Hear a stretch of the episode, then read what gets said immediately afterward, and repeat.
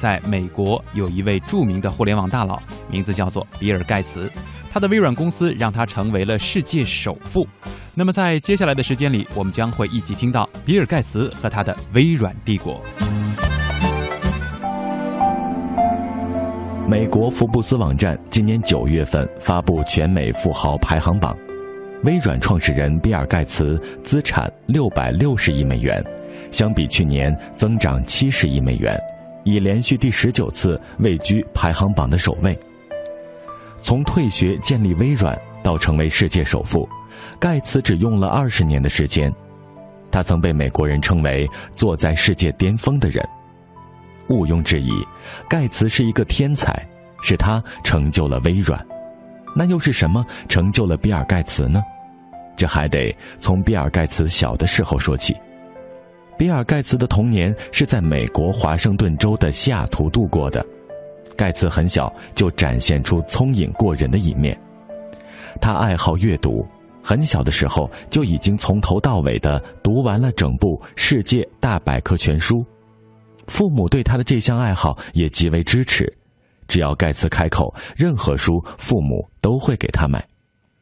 但父母也会担心，这样下去，盖茨会变成一个书呆子，而不懂得怎么和人打交道。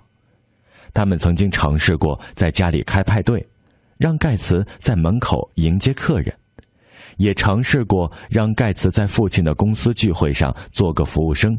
以此来锻炼盖茨待人处事的能力。等到十一岁，盖茨心智快速的成熟起来，并且总喜欢拿一些深刻的问题，比如外交、经济以及人生上的问题，为难自己的父母。父亲老盖茨说：“这是个好的萌芽，说明盖茨当时认识问题的深度在不断加深。”但说老实话，他妈妈并不喜欢他这样。因为有时候问题太多太尖锐，他们也不能给他一个完美的答复。年少时的盖茨是个叛逆的孩子，他和母亲的矛盾随着他年龄渐长逐渐激化起来。母亲玛丽总是在盖茨面前唠叨说，要让他保持房间的整洁，吃饭时不要拖拖拉拉，也不要总咬铅笔。而这些唠叨最后演变成母子俩激烈争吵的导火索。每当这个时候，老盖茨就会出面充当和事佬的角色，把吵得面红耳赤的两人拉开，将纷争平息下来。盖茨十二岁那年，一次晚餐的时候，他和母亲的大战终于达到了高潮。盖茨事后回忆说：“我当时在和我的父母争吵。”到底谁才是决定我人生的主人？而当时我完全是个自以为是的混蛋，竟然会对自己的母亲大声的冷嘲热讽。也就是这次，一向好脾气的老盖茨再也按耐不住心中的怒火，将一杯水泼到了儿子的脸上。小盖茨咬牙切齿的对父亲说：“感谢你给我洗了一个冷水澡。”盖茨的家人后来经常提到这件事。不仅由于事情的戏剧性，还因为对于老盖茨来说极少有发火的时候。这次吵架预示着一个性格暴躁的小男孩的生活将出现转折。这件事情之后，父母将盖茨带到心理医生那儿接受咨询。这位心理医生给盖茨父母的建议是：盖茨是个十分独立的孩子，他的人生命运最终还是由他自己来掌握的。作为父母，老盖茨和玛丽最好放手，给他自由。老盖茨出身工薪家庭，从小长在离西雅图一小时航程的布雷莫顿市，那里是蓝领工人聚集的地方。在这种地方长大，因为父母没有时间管教子女，所以老盖茨当时受到的约束非常少。在成长的过程中，老盖茨常常需要为自己的人生做计划、做决定。因为自己的成长经历，老盖茨比较认同心理医生的建议。时代不同了，儿子不必像他小时候那样需要在各方面谨慎小心。于是，盖茨夫妇向小盖茨妥协了。后来，他们送比尔盖茨去了一所贵族学校——湖滨中学。他们觉得在那里，盖茨能够获得更多的自由。而盖茨也表示，从那个时候起，他开始意识到，我不必在父母面前证明我自己了，而我必须开始思考该做些什么，向世界来证明我自己。因为父母的信任，从十三岁开始，盖茨便开始享受着同龄孩子没有的自由。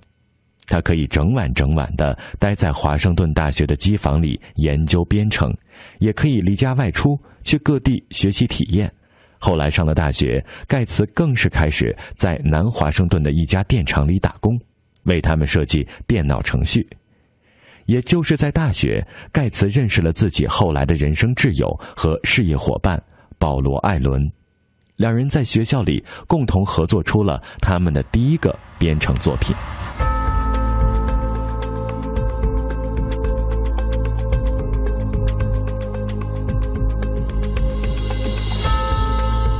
如今，每个人的办公桌上都会有一台电脑，而电脑里面几乎都会装有微软的操作系统。微软公司是世界个人计算机软件开发的先导，是全球最大的电脑软件提供商。作为创始人之一的比尔·盖茨，他改变了全世界人的生活和工作方式。他创立的微软公司不过只有三十七年的时间，但却成功的将电脑。带入了人们生活中的点点滴滴。有人说，比尔·盖茨对软件的贡献就像爱迪生发明了电灯泡。那比尔·盖茨到底是怎样创建了他的微软帝国呢？这中间又经历了怎样的困难？一九六九年，盖茨所在的西雅图湖滨中学是美国最早开设电脑课程的学校。当时还没有 PC 机，学校只搞到一台终端机。这还是从社会和家长那里集了大批资金才买下来的。这台终端机连接其他单位所拥有的小型电子计算机，每天只能使用很短的时间，每小时的费用也很高。这是盖茨第一次接触计算机，他像发现了新大陆一样，只要一有时间便钻进计算机房去操作那台终端机，几乎到了废寝忘食的地步。十三岁时，他便独立编出了第一个电脑程序，可以在电脑屏幕上玩月球软着陆的游戏。而这一年的七月二十号，正好是美国宇航员阿姆斯特朗和奥尔德林成功登陆月球，代表人类第一次踏上了月球表面的日子。盖茨心里想：我不能坐宇宙飞船去月球，那么让我用电脑来实现我的登月梦吧。可是好景不长，只过了半年，湖滨中学就再也没有钱支付昂贵的小型计算机的使用租金了。这件事让盖茨像失去了上学机会一样痛苦，因为这时候他对电脑已经入迷到神魂颠倒的地步。于是，他和同学四处奔走，终于找到一个机会，就是帮助一家名为 CCC 的电脑公司抓臭虫。用除虫的报酬来支付他们操作电脑的费用。什么叫臭虫呢？这是电脑行业里人们称呼软件中的错误的代名词，因为一旦有了这种臭虫，就会使电脑导出错误结果或死机。美国发往金星的水手号火箭就曾因为电脑软件的故障而使发射失败，损失几亿美元。盖茨兴冲冲地约了同学中的几个电脑爱好者。每天晚上六点左右，CCC 公司员工下班之后，他们便骑自行车去那里上班了。那里有许多台电传打字终端机可以用，有各种电脑软件可以让他们尽情研究。对于比尔·盖茨来说，这真的是如鱼得水。盖茨对电脑软件太着迷了，经常整个晚上都待在那里。CCC 公司的记录本上写满了盖茨和他的伙伴们发现的一个个电脑臭虫。通过这一段时间的抓臭虫，盖茨使自己在电脑硬件和软件方面都学到了许多书本上和学校里学不到的知识和技能，为日后的研究开发打下了精深的功底。一九七零年，当盖茨十五岁时，他的电脑才能已经远近闻名了。一家名叫信息科学的公司找到盖茨，希望用提供使用小型计算机的时间来交换盖茨和他的同学保罗·艾伦的软件技术。因为按照美国法律规定，不能给未成年人支付工资，所以公司决定以价值一万美元的操作电脑的时间作为酬劳，要求他们为公司设计工资管理软件。这样就让他们两个获得了足够使用一学年的电脑时间。盖茨高兴的不得了，爽快的答应了。后来，湖滨中学又让盖茨帮学校设计一套排课用的电脑软件。当时的排课表全靠人工，由于学生人数多，课程又复杂多样，人工排课常常分配不均，造成某些课程学生过度拥挤的现象。盖茨圆满的完成了这个艰巨的任务，又使他延长了使用电脑的宝贵时间。盖茨在一九七零年代早期写了一封著名的致爱好者的公开信。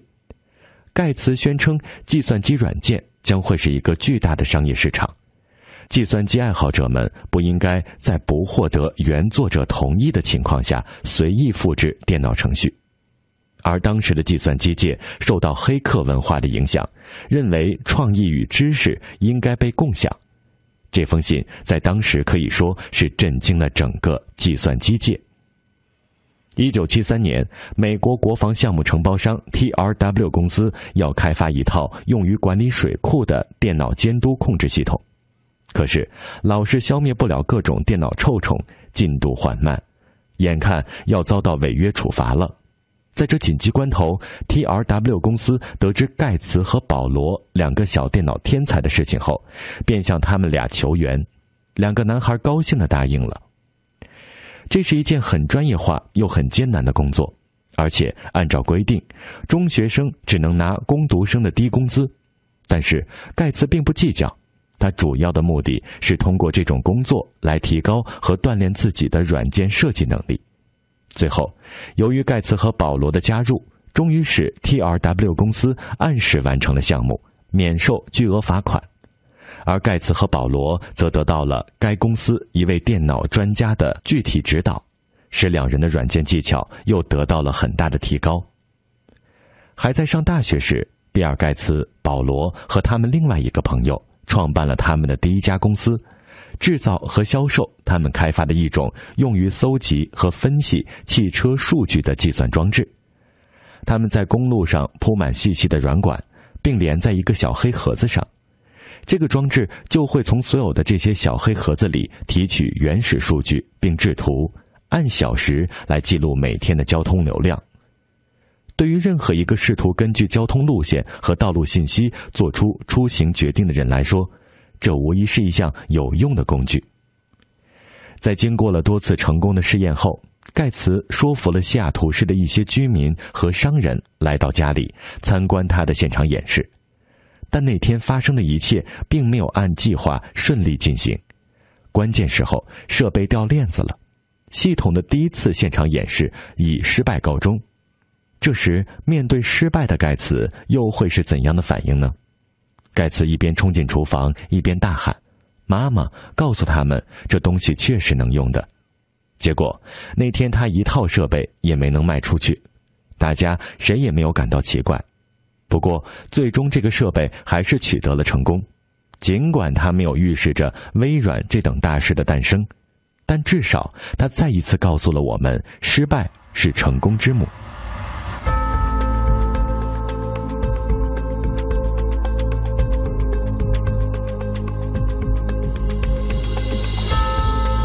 盖茨的远见卓识以及他对个人计算机的先见之明，成为微软和软件产业成功的关键。而当初改变比尔·盖茨命运的，竟然是一通电话。这电话是谁打来的？到底是什么通话内容会让盖茨毅然决然地离开哈佛大学了呢？一天，保罗·艾伦在《大众电子杂志》上看到一篇有关新电脑的报道。于是急匆匆找到盖茨给他看。盖茨和保罗两个人一直认为个人电脑时代即将来临。这一历史时刻到来时，软件将是至关重要的组成部分。于是，盖茨给生产电脑的那家公司打去电话，主动提出为公司开发软件。那家公司立即表现出了浓厚的兴趣。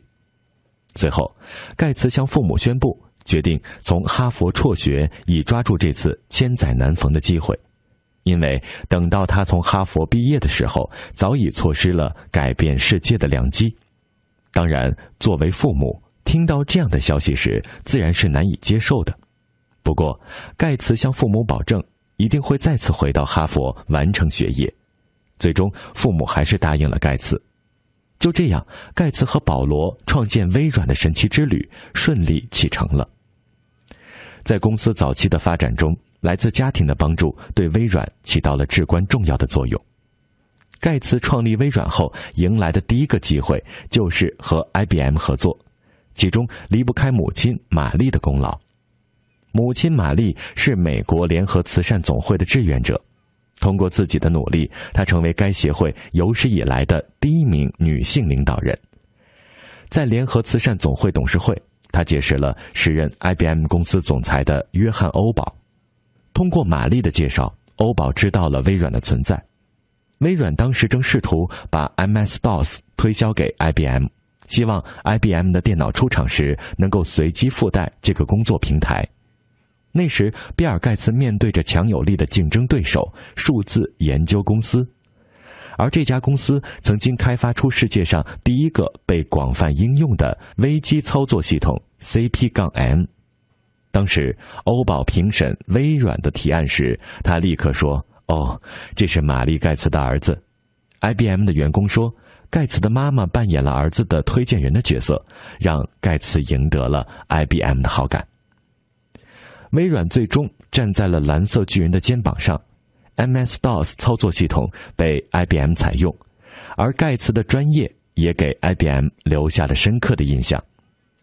一位 IBM 高管曾经这样评价盖茨：“那是个比他岁数更有智慧的年轻男子，一位程序设计天才。他那与生俱来的直觉让他掌握了如何和 IBM 争取有利的合作关系。”当 IBM 提出购买 MS-DOS 的专利的时候，比尔·盖茨聪明的拒绝了。在这之后，许多计算机制造商纷纷采用 MS-DOS 作为产品的操作系统。让微软身价大增。一九七八年，比尔·盖茨决定将公司搬回家族所在地西雅图，因为没有精英人才愿意去阿尔伯克基的沙漠里工作。同时，他也希望随时能与家人交流。盖茨说：“每个周日，我都会回家和父母聊聊我面对的挑战，然后获得一些建议。回家对我来说就是减压。”在西雅图，父亲老盖茨利用他指导中小企业的经验，给微软提供帮助。他请来了西雅图的商业人士，供职于微软的董事会。老盖茨夫妇还通过朋友，把著名的投资商沃伦·巴菲特介绍给了儿子认识。而比尔·盖茨的大姐，在德勤会计事务所工作的克里斯蒂，也为微软提供了专业的财务指导。微软在早期的时候也是像其他创业公司一样，比如经常在半夜召开紧急会议，对于合同的谈判有时候会惊慌失措，也是成天忙着处理各种法律纠纷。但让人惊奇的是，微软总是能够度过一个又一个的难关。比尔·盖茨给人的印象都是永远长不大的大男孩，很多人对他的身世了如指掌。一九五五年十月二十八号出生于美国西雅图，曾就读于西雅图的私立湖滨中学。一九七三年进入哈佛大学，大三的时候辍学，与同窗保罗·艾伦一起创办了微软公司，推出了 DOS 和 Windows，然后成为了世界首富。但是人们对比尔·盖茨的女人们却不甚了解，除了盖茨的母亲和妻子之外。还有两个女人在盖茨的生活中影响深远。盖茨还曾为一个女人损失了八十亿美元，这又是怎么回事呢？盖茨在刚刚开始创业的时候，并没有吸引女士们太多崇拜的目光，因为他从小寡言少语，不善社交，平时也只是坐在桌前和电脑打交道，有时一坐就是几十个小时，饭都很少去吃。更别提抽出时间来洗澡和打扮自己了。那时，盖茨周围的人经常可以从他身上闻到一股臭味儿。由于工作的关系，一个学者味十足的女人走进了盖茨的生活。这个女人就是比盖茨大九岁的安·温布莱德。由于两个人所学的专业相近，又都从事计算机软件开发的行业，所以特别谈得来。在盖茨看来，他与温布莱德之间的关系是一种纯粹的柏拉图式的精神恋爱。他们经常在一起谈论有关计算机和物理学的问题，有时一个问题就能争论一个星期。但是好景不长，一九八七年，盖茨和温布莱德正式分手了。尽管两个人之间不再有恋人关系，却仍然保持着友谊。而且还时不时的聚在一起讨论问题。对于盖茨来说，温布莱德是他的大姐大，在很多个人的事情上，盖茨都事先与他商量。一九九三年，盖茨最终选择了另外一个女孩美琳达作为自己的人生伴侣。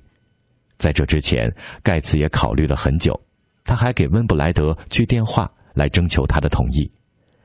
很多了解盖茨的人说。如果温布莱德不允许，盖茨是不会迎娶美琳达的。一九九四年一月，盖茨与美琳达完婚。在婚礼宴席之后，盖茨向美琳达提出，他要与温布莱德继续保持友谊，而且每年还要抽出一个星期的时间与温布莱德待在一起。对于盖茨近乎无理的要求，美琳达居然同意了。据盖茨说，他虽然每年都要和温布莱德在一起待上一段时间，但是两个人只是在一起谈论一些计算机上的问题而已。比尔·盖茨的传记作者詹姆斯·华莱士说：“盖茨需要从温布莱德身上得到某些精神上的东西。他们在一起的时候就像是两个孩子，往往就某个问题争论不休。”在整整一个星期中，他们经常除了读书和讨论问题，什么都不做。温布莱德在盖茨的生命中起到了至关重要的作用，可还有一个女人对盖茨的影响也不小。盖茨在这个女人身上付出了八十亿美元的代价，这到底又是怎么一回事呢？在盖茨和美琳达完婚之后，微软帝国中又出现了一位吸引盖茨目光的女雇员斯特凡尼·宙赫尔。斯特凡尼从商学院毕业后进入微软担任营销经理，他颇善交际，不仅工作井井有条，而且身材婀娜，长相可人。终于，盖茨决定向二十五岁的斯特凡尼发起攻势。一天，盖茨把斯特凡尼叫到办公室，约他晚上到旧金山的一家酒吧会面。斯特凡尼未加思索就欣然接受了。对于斯特凡尼来说，盖茨是世界巨富，又是自己的大老板，平时想亲近他还生怕找不到机会呢。何况他还主动约自己。在精心打扮一番之后，斯特凡尼来到了酒吧。盖茨起先一本正经的谈工作的事情，慢慢的就开始放松了。